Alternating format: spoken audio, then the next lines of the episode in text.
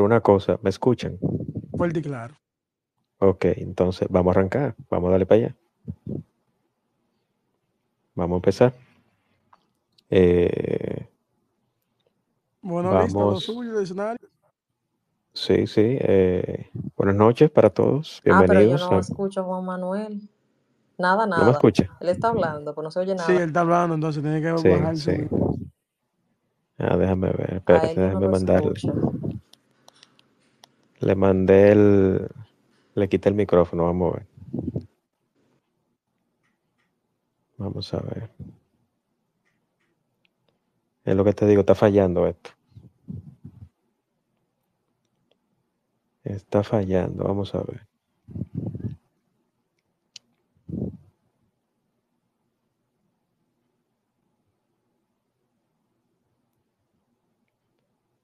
¿Y ahora me escucha? Sí, yo le oigo ahora. Ahora Sí, sí, ok. Perfecto, entonces, buenas noches, Liz, Reymelis, bienvenida al espacio de Juan Manuel en una hora un tanto diferente. Buenas noches. Hoy, va- eh, hoy vamos a hablar, vamos a tener el espacio, un tema muy interesante, un tema que ha sido tendencia desde final de diciembre, eh, empezando por el mismo proceso de la Navidad, 25, 28, hasta el mes en que estamos, el mes de enero. Y es el caso del pelotero Wander Franco y su relación con una menor. Buenas noches, licenciada. Sí, buenas. Eh, nada, aquí estamos para eh, compartir un poquito y eh, conversar más bien al respecto. Eh, razón que es un caso muy controvertido, ha tomado mucho poder en las redes sociales.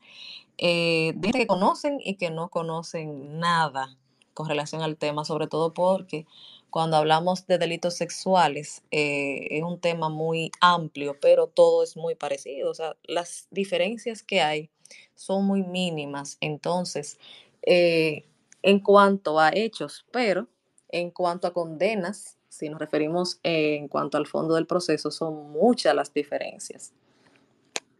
Es importante eh, comenzar hablando y diciendo o desglosando lo que son los delitos sexuales o cuáles son los delitos sexuales más comunes.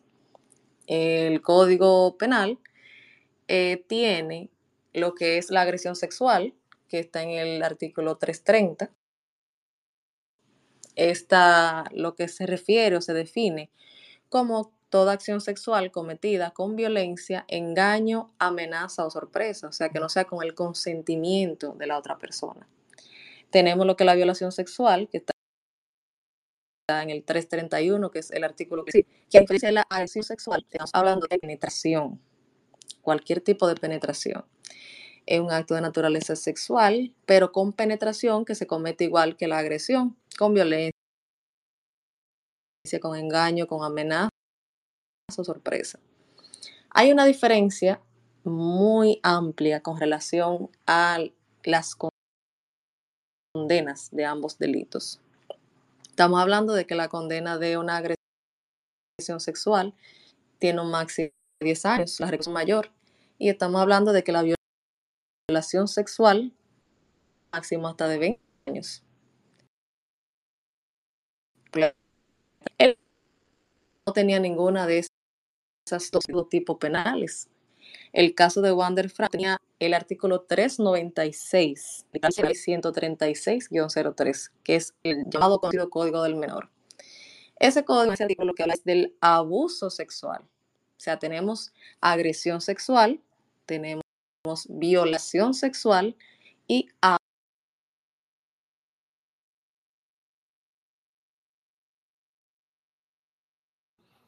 Se está cortando. Se cortó. ¿Tú le escuchas, Poncio? No, no, no lo escucho, no lo escucho, te cortaste, no te No escuchamos. sé. Se cortó. Vamos a ver, espérate. Licenciada, ¿me escucha?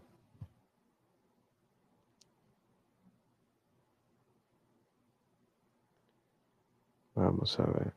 Está fallando esto, Poncio. No sé qué es lo que está pasando, man. Vamos a ver. Le mandé nuevamente el micrófono.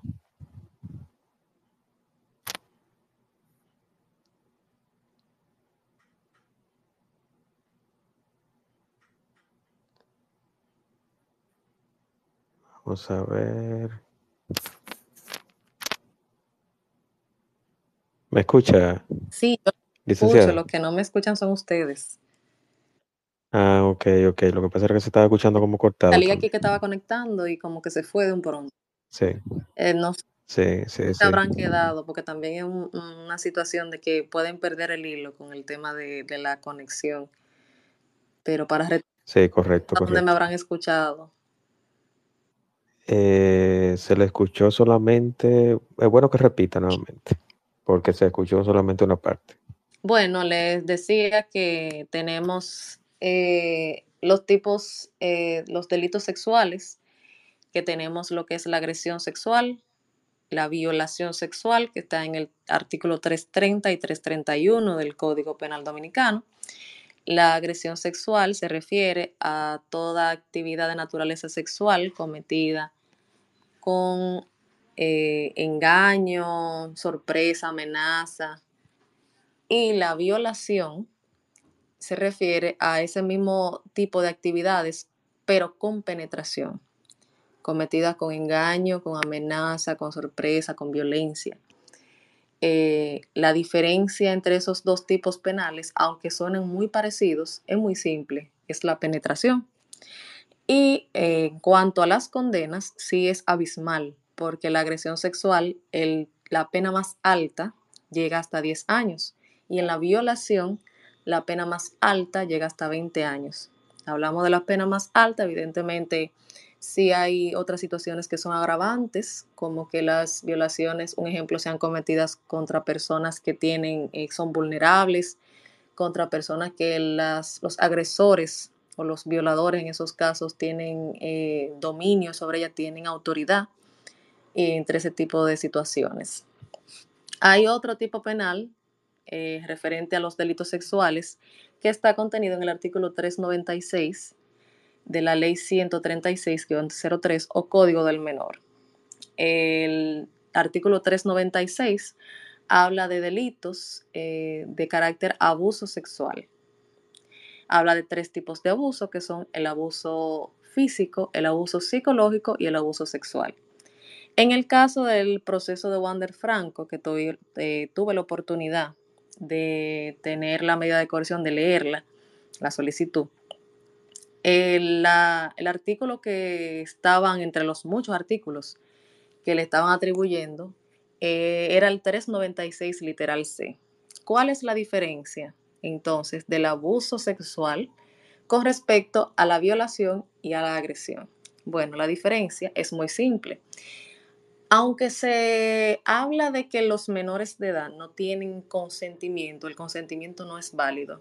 Cuando esa actividad de tipo sexual, que ya yo mencioné de manera anterior, no se comete ni con engaño, ni con amenaza, ni con violencia, estamos hablando de abuso sexual.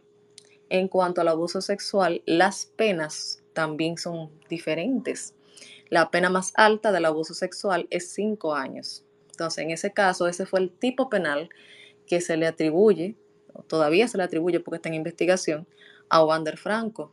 Y por eso, realmente no se le impuso una prisión preventiva como quizá muchas personas esperaban, porque comparativamente con la pena más alta que conlleva ese tipo penal, imponer una prisión preventiva resulta excesivo, porque la norma dice que la prisión es la excepción y que se supone que debe ser impuesta en los casos que son de más gravedad. Este caso está rodeado de un sinnúmero de situaciones. Incluso se sentó un precedente que aunque yo lo vi en una ocasión aquí en La Vega, pero no es común, y fue que sometieron también a la madre.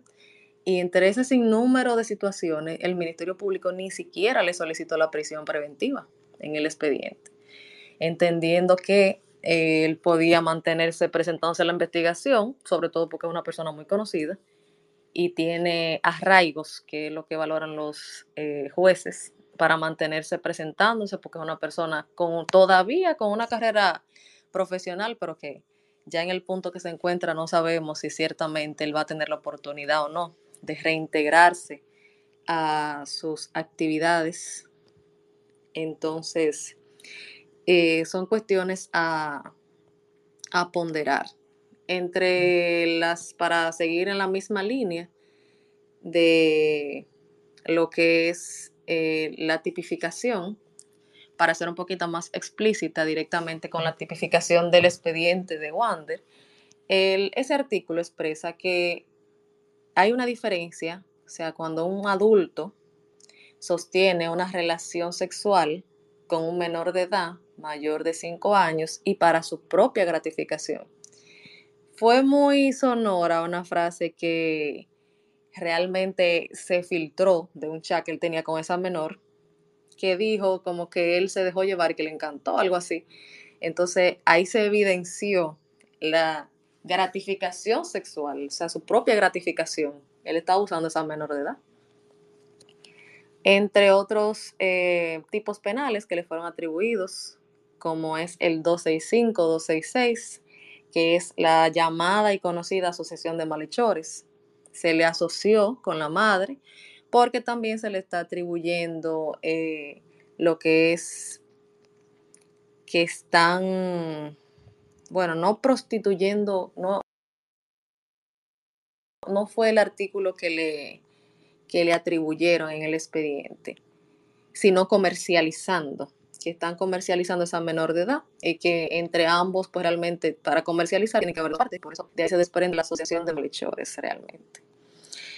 Em, hay un aspecto importante a destacar en este tipo de procesos y es que la gente, el populismo, las redes, entienden que, por ejemplo, es su mamá me la entregó, su mamá me la dio con la ropa, eh, una muchachita que no era señorita, que ya había tenido relaciones sexuales, que no era menor de, que no era, eh, no estaba íntegra, no era de su casa, que era de la calle.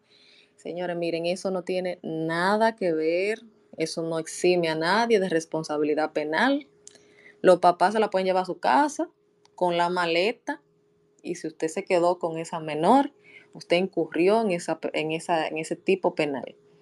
Aunque esa menor de edad haya tenido novios anteriores, relaciones anteriores, poco importaba que esa menor que tuvo esa relación, consensuada o no, porque tampoco importa, con ese conocido pelotero, eso no lo exime, ni lo va a eximir de enfrentarse a un juicio de manera posterior, ni de una posible condena, porque son hechos que hay muchas pruebas que sustentan eh, y que puede estar probado en un juicio de manera posterior.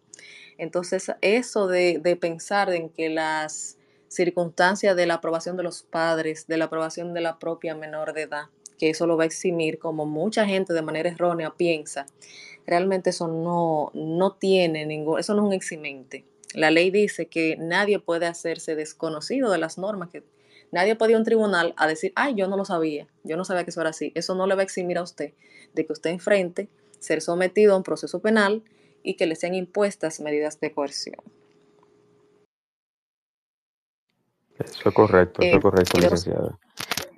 Sí. Yo tengo una eh, preguntita. Hay mucha gente que tiene una, confusión, porque cada vez que se da un proceso de este tipo, que hay eh, menores de edad y que son personas sonoras, ah, eso es para sacarle dinero, ay, eso es porque es fulano, eso es porque es prensejo. Es que sea o no para sacarle dinero, porque uno no puede hacerse ciego frente a muchas situaciones que ciertamente se dan en el día a día en los tribunales de la República, eh, no quiere decir eso que por eso usted puede andar cogiendo todas las menores de edad que andan en la calle, aunque su papá se le entregue, aunque la menor le diga que sí, que usted no es el primero, que ya no es señorita. No, no, no. Eso no es un eximente. Eso es una situación que a mucha gente debe serle aclarada porque en realidad sí hay mucha gente que no sabe eso.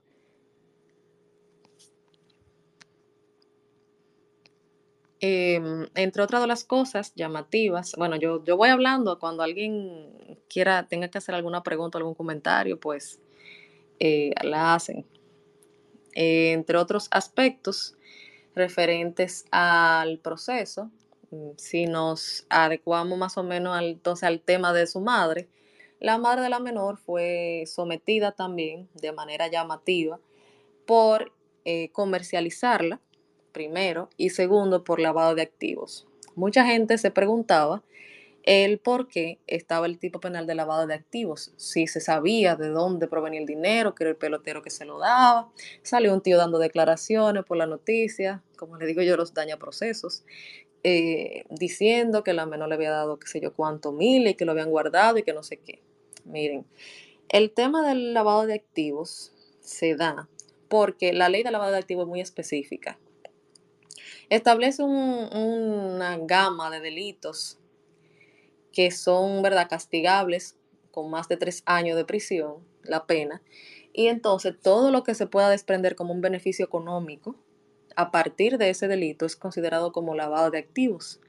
En el caso de ella, que comercializa o, está en investigación si ciertamente comercializa esa menor y producto de esa comercialización con ese pelotero, ella eh, devengaba, se podría decir un salario porque se decía que era mensual, y obtenía beneficios como vehículos y demás. Eso es lavado de activos. Y para el tío, que posteriormente hay una posibilidad de investigación, el usted guardar esos bienes, o sea, eh, ven, vamos a transferirte este bien para que si vienen a hacer un allanamiento no se lo lleven, como se da mucho. Esas personas que guardan también se responsabilizan y hacen parte del proceso. Esas son las, no sé si han escuchado la, la palabra testaferro, esas son las personas, los llamados testaferros, que son las personas que de manera supuestamente inocente ponen una casa a nombre mío, proveniente de ese delito, para distraerlo del proceso, para que no se sepa que es de la persona que está en el proceso penal. Y entonces eh, se convierte en un testaferro y forma parte igualito del proceso.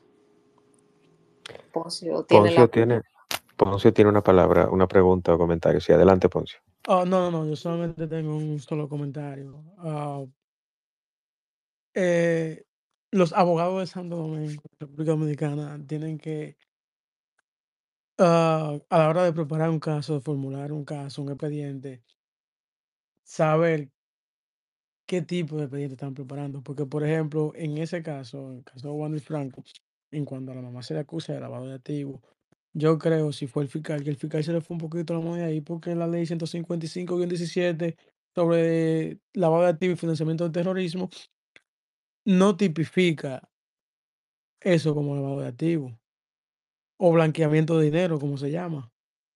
Porque ya el lavado de activos viene la historia de que antes la persona en el estado de Nueva York ponía lavandería de ropa con el dinero ilícito. De ahí que proviene el término etimológicamente hablando de lavado de activos. a ella le caería cargo por prostitución y eso en Santo Domingo tampoco es penalizado. Yo creo que tienen que buscarle a ella ya otra forma para poder ah, involucrarla en esa vuelta, ya sea cómplice de agresión sexual o lo que sea, que también es otra cosa que yo no entiendo.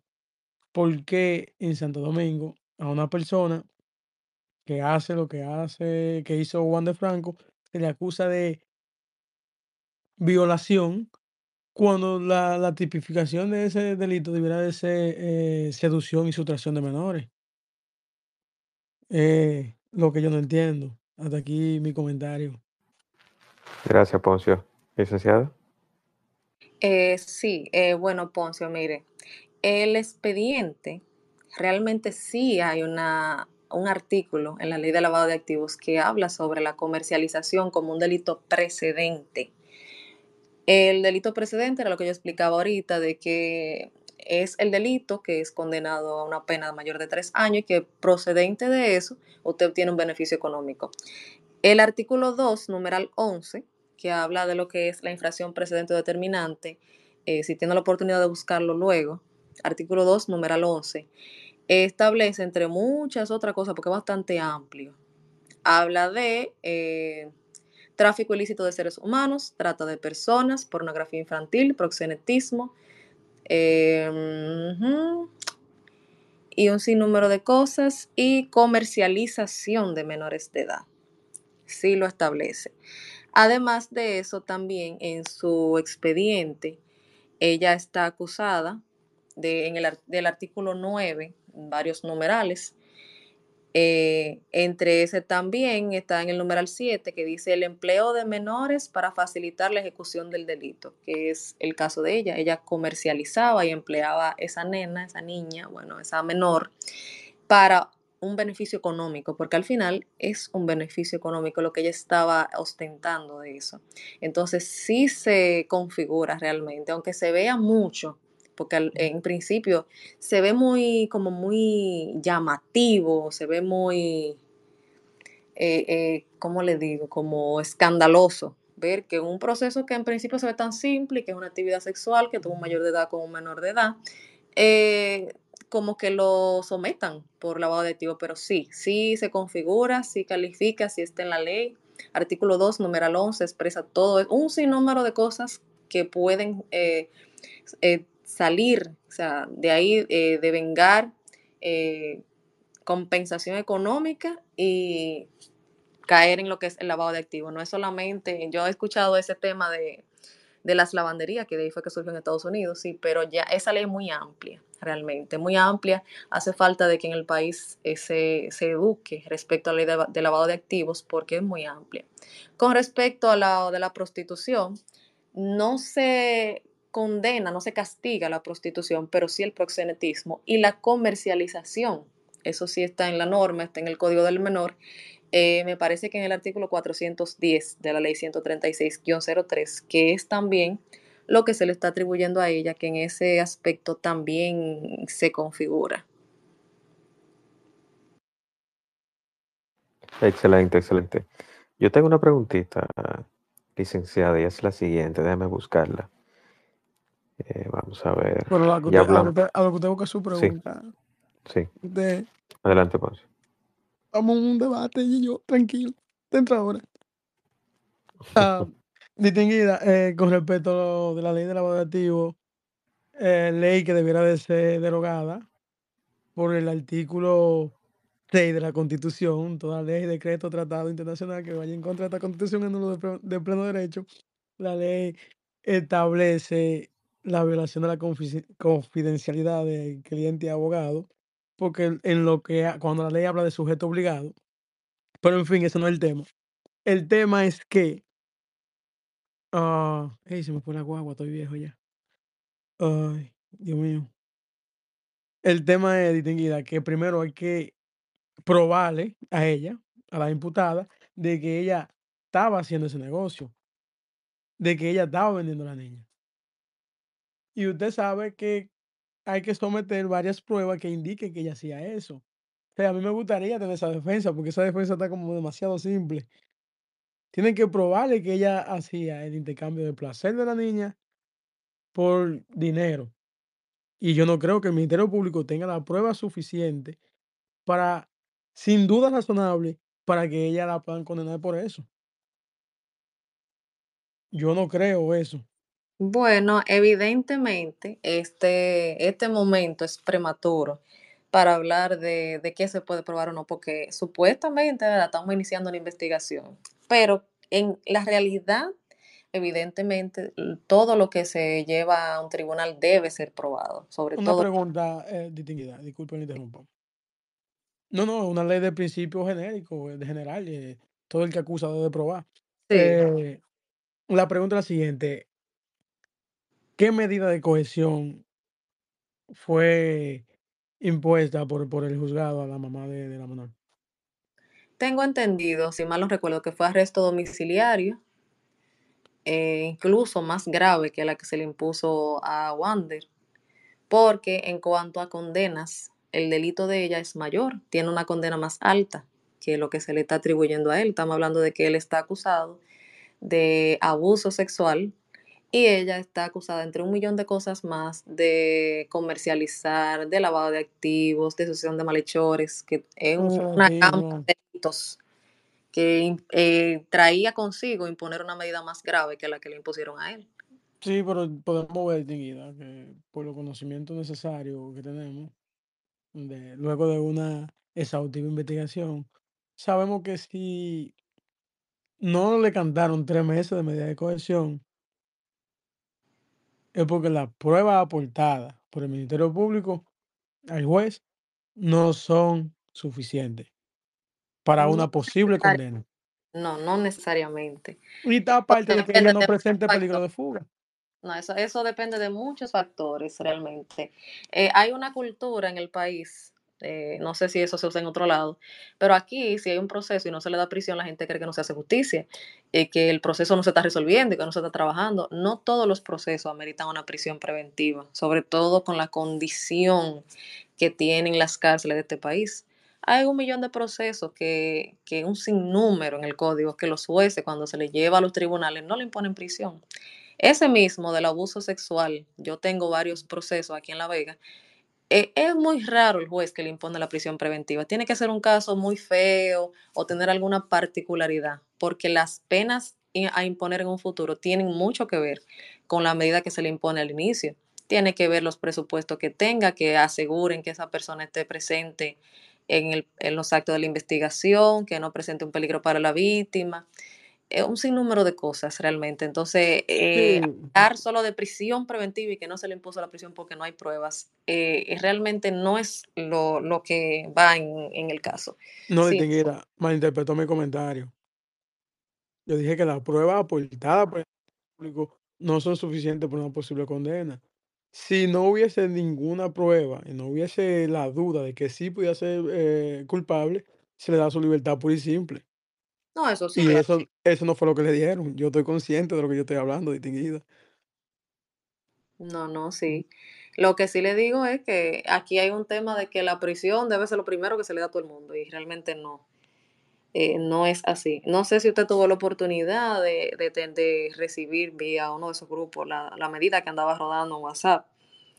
Eh, a ellos ni siquiera le solicitaron la prisión preventiva. Y hay un principio en el derecho, en el derecho penal, que un juez no puede fallar más Exacto. Entonces, no de eso. no le iba a dar la prisión de por sí. Entonces, ya partiendo desde ahí, ya usted sabe. Pero aparte de, independientemente de, a ella se le impuso la, la, la más gravosa que le sigue la prisión preventiva, que es una prisión domiciliaria. No es real porque tiene que comprar su, su, su, su aparato. Y Y eso es caro, caro. eso Eso es sí, caro. caro Sí, aquí. ah, para los que no saben, eso para que se lo aprendan. Cuando dicen que un juez no puede fallar ultra petit, es que no puede dar un fallo que ninguna de las partes se lo hayan pedido. Exactamente. Nosotros estamos con, nosotros sabemos, distinguida, nosotros estamos No, activos. Activo, usted, yo estoy aquí, yo debería ser la, la- el soporte, porque usted está activo. Usted conoce muy bien el tema, bebé, eso es bueno. Como digo usted ahorita, hay que saber Poncio, todo. Poncio, Poncio tiene conocimiento porque Poncio estuvo de los dos lados, defendiendo y acusado. Ah, bueno. Bueno, eso explicaría No, lo que pasa es, lo que pasa es, Juan Manuel, que uno maneja cierto conocimiento Sí, sí, sí. ah, Sí, sí, y pero uno sabe. y el trapetita, eso no son cosas que maneja todo el mundo, ciertamente. No, claro. Eh, yo tengo un personaje aquí que no lo puedo perder. ¿Usted me entiende, distinguida? Sí, sí, Yo claro, claro. manejo ciertas cosas, déjelo así. Ok. Licenciada, entonces yo tengo aquí, sí, yo tengo aquí una pregunta que viene siendo en el orden de las preguntas que compartimos. eh, ¿Qué papel juega el consentimiento de las menores de edad en este tipo de delito? Ninguno. Realmente ninguno. En el aspecto per se, se supone que una persona menor de edad no puede consentir para tener relaciones sexuales. Ahora, si tenemos un proceso donde se evidencia que una persona mayor de edad tuvo relaciones con una menor de edad sin amenazarla, sin violentarla, sin engañarla, entonces estamos hablando de que el tipo penal cambia y como en cierto aspecto podría decirse que hubo un consentimiento o un permiso, para decirlo en palabras más llanas, de esa menor de edad, entonces en vez de ser violación sexual, es abuso sexual, que es lo que establecía al principio de que es el tipo penal que se le atribuye a Wander, no violación, sino abuso sexual, porque de alguna manera dentro de las investigaciones principales o las primeras que se hicieron para el sometimiento de la medida de coerción, se evidenció que esa menor no fue engañada, no fue obligada y que su madre eh, tuvo un papel importante en el asunto de, la, comisión del hecho en principio. Entonces ahí yo soy de consideración que en un futuro puede haber un choque entre tipos penales, porque se supone que si la madre la comercializaba en principio, se establece que esa menor de edad no estaba de acuerdo, que es lo que ella dice en la entrevista, por eso le preguntaba ahorita que si habían tenido la oportunidad de ver el expediente, eh, ella no, no estaba de acuerdo. Entonces habría un choque entre si ella fue o no fue engañada, si fue o no fue amenazada. Hay muchas cosas en ese camino que deben ser probadas, que deben ser aportadas o esclarecidas. Y hay un detallito que la duda favorece al reo. Entonces cualquier duda en el camino también le, le beneficia a ellos como imputados.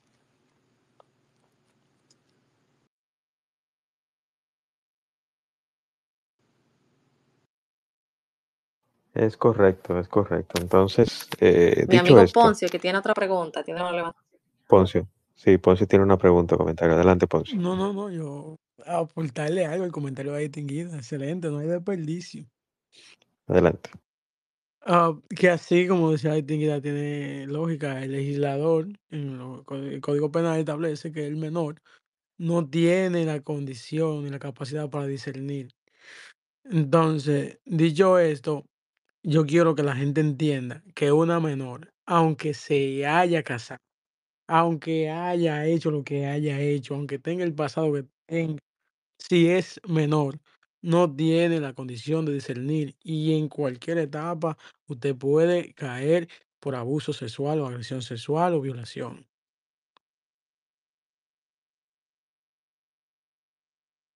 Es cuanto. Excelente. Entonces yo tengo otra pregunta, estimada licenciada, y es la siguiente. Vamos a ver, la tengo por acá. Ya hablamos del papel que juega o consentimiento de la menor edad en este tipo de delitos. Entonces, ¿qué sucede entre el imputado y la víctima si solo hay cinco años de edad diferencia? Hay un, hay un aspecto eh, referente a eso porque la, la ley 136-03, en el artículo que mencioné ahorita, en el 396, literal C, establece que ese delito se configura o se da cuando una persona adulta que le lleva más de cinco años al menor de edad lo utiliza para su propia gratificación sexual.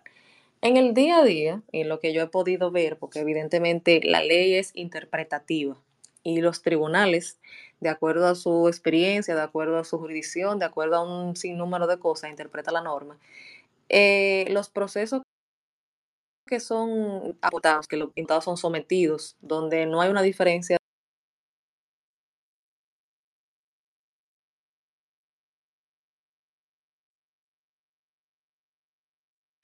es real.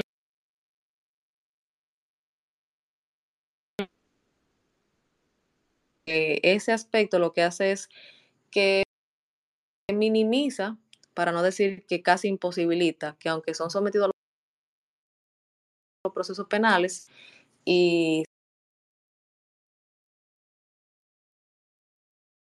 son atados a medidas de coerción,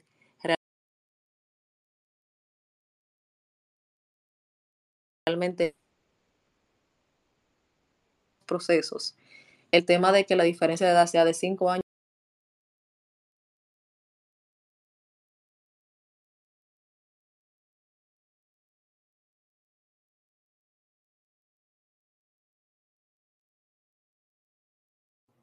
Se está cortando, licenciada. se Lu. escuchó. No, se cortó, se está cortando. Bueno, esto tiene un tema, esta conexión hoy. No, Eh, no. eh, Aquí está pasando, aquí está pasando el eh, mismo problema que le está sí, pasando a Luis, a Luis Miguel con el coche. sí, eso, ha habido un tema.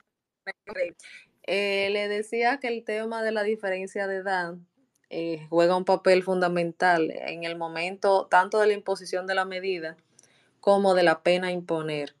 Eh, cuando los delitos, como el artículo 396 en el literal C, que habla del abuso sexual, eh, habla de que cuando una persona mayor de, edad usa a una persona menor de edad con una diferencia de 5 años para su propia gratificación, habla de, que se da lo que es el abuso sexual. El tema con la diferencia de los 5 años o menos es que a la hora de la imposición de la medida, los jueces son más eh, más, menos severos para imponer medidas y también a la hora de imponer la pena. Es muy, muy raro que le impongan la prisión preventiva al momento de conocer la medida y que lo condenen a la pena máxima al momento de conocerle los juicios. Ellos toman muy en cuenta, entre otros aspectos, el tema de la diferencia de edad.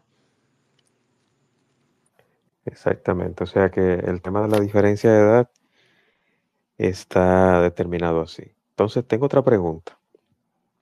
Tengo otra pregunta. Y esta va un poquito más, y yo creo que es la última ya, para entonces pasar la pregunta de los oyentes, o si no, una reflexión final. La realidad de este tipo de, de este tipo penal, de manera habitual en los tribunales del país, son sometidos de la misma manera en que está imputado, son denunciados con frecuencia los casos de violencia, o, o, o con frecuencia son los casos de violencia de naturaleza. O sea, ¿cómo, cómo se dan en, los tribunales este tipo de, delitos? Es una pregunta muy interesante porque al momento se dieron muchos, eh, o sea, por lo menos aquí eh, en esta red social, vi mucha gente diciendo que este proceso, que él había sido sometido por la persona que es, que realmente era porque se buscaba un beneficio económico, que en los barrios no someten a la gente por eso mismo, que eso no pasa con frecuencia y no es cierto. Ah, la fiscalía, en las fiscalías, yo me atrevo a decir que de la mayoría de las ciudades, de los distritos judiciales, un gran por ciento de procesos tiene que ver con abuso sexual, con violación sexual, con agresión sexual, con sustracción de menor, como mencionó Poncio eh, ahorita, con seducción de menor. Hay un por ciento enorme y sí, hay gente que lo denuncia. Y se da muchísimo el tema de que denuncian porque recibían un beneficio económico de ese imputado o el imputado se había llevado a la menor a vivir y la devuelven para su casa. En ese momento la lo denuncian porque supuestamente la usó y que la devolvió o lo denuncian porque no reciben el beneficio económico. Eso no es una novedad. Lo que, lo que está pasando en el caso de Wander Franco no es único en su clase. No es que lo someten uno de 100. No, no, no. Eso es eh, habitual. Yo misma, yo estoy en una oficina que es muy activa en el tema de los litigios. Y yo, nosotros tenemos que conocer a la semana por lo menos tres procesos de abuso sexual o de agresión sexual son delitos muy comunes que lo denuncian los padres, lo denuncian algún tío, algún vecino, eso sí se da, aunque la gente no lo cree o no lo ha creído en su momento o no lo creyeron porque ven que son procesos que no suenan, pero la gente no está en los tribunales, la gente no sabe con la frecuencia que ciertamente eso sucede, ni con la frecuencia que son sometidos, pero yo que vivo del día a día ahí, en el área penal exclusivamente, los procesos de ese tipo de naturaleza sexual con menores de edad, eso abunda, eso abunda. Eso es increíble. La, que hay muchos que hay muchas madres que le dan dinero y desisten de los procesos, que hay muchas madres que no denuncian y denuncian vecinos, denuncian los padres y la madre es la que está eh, eh, consintiendo esas relaciones, pero sí, sí se dan. Eso es correcto, eso es correcto. Una reflexión final. Una pregunta ahí Adelante, Ponce. Eh, usted que vio el expediente, ¿Cuáles fueron los recursos aportados por, la defensa en caso de Juan de Franco? O sea, se le digo recursos porque se me olvidó la palabra, como... Los presupuestos. Los presupuestos, exacto. Eh, no, yo no tuve la oportunidad de ver eh, los documentos aportados. Yo solo vi la solicitud de la medida, la parte del Ministerio Público. Con respecto a lo que depositaron ellos, me imagino que realmente ellos, ¿cómo le digo? En principio, supongo, porque ya es una suposición muy mía, no tuvieron que eh, desbaratarse buscando presupuesto, como a veces uno tiene procesos que tiene que, buscar en, cielo y tierra para aportarle, para evitar una prisión, porque como ya hablamos hace un ratico, no le solicitaron la prisión preventiva a ninguno de los dos. Era suficiente con que presentaran eh, que tienen un domicilio conocido, que tienen su documento de individualización, que tienen familiares, que tienen conocido de manera social, y a ellos dos realmente eso les sobraba. Entonces, yo lo que sí tuve la oportunidad de ver completo fue lo que depositó el Ministerio Público, pero no lo de las defensas. Otra pregunta distinguida. Ah, ¿A qué se debe que el 70 u 80% de los casos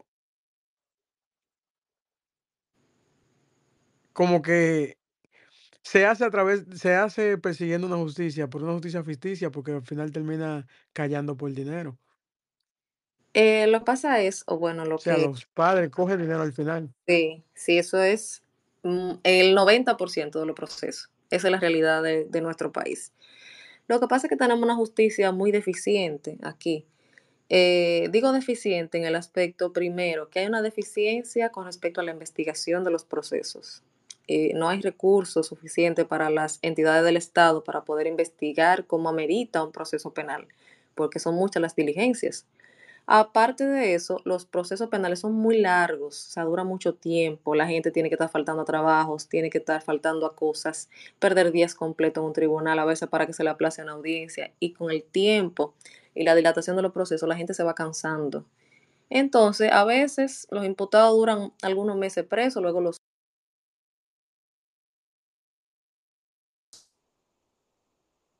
así. Yo estoy cansada de venir para acá. Es muy como escuchar diciendo eh, y los abogados de defensa que imputan ni tonto ni echan para asegurarse, muchas veces para que puedan firmarle los desistimientos, o sea, que desisten de la acción penal con ellos, lo que hacen es que le dan su chelito, sobre todo si ven que son gente que lo necesitan.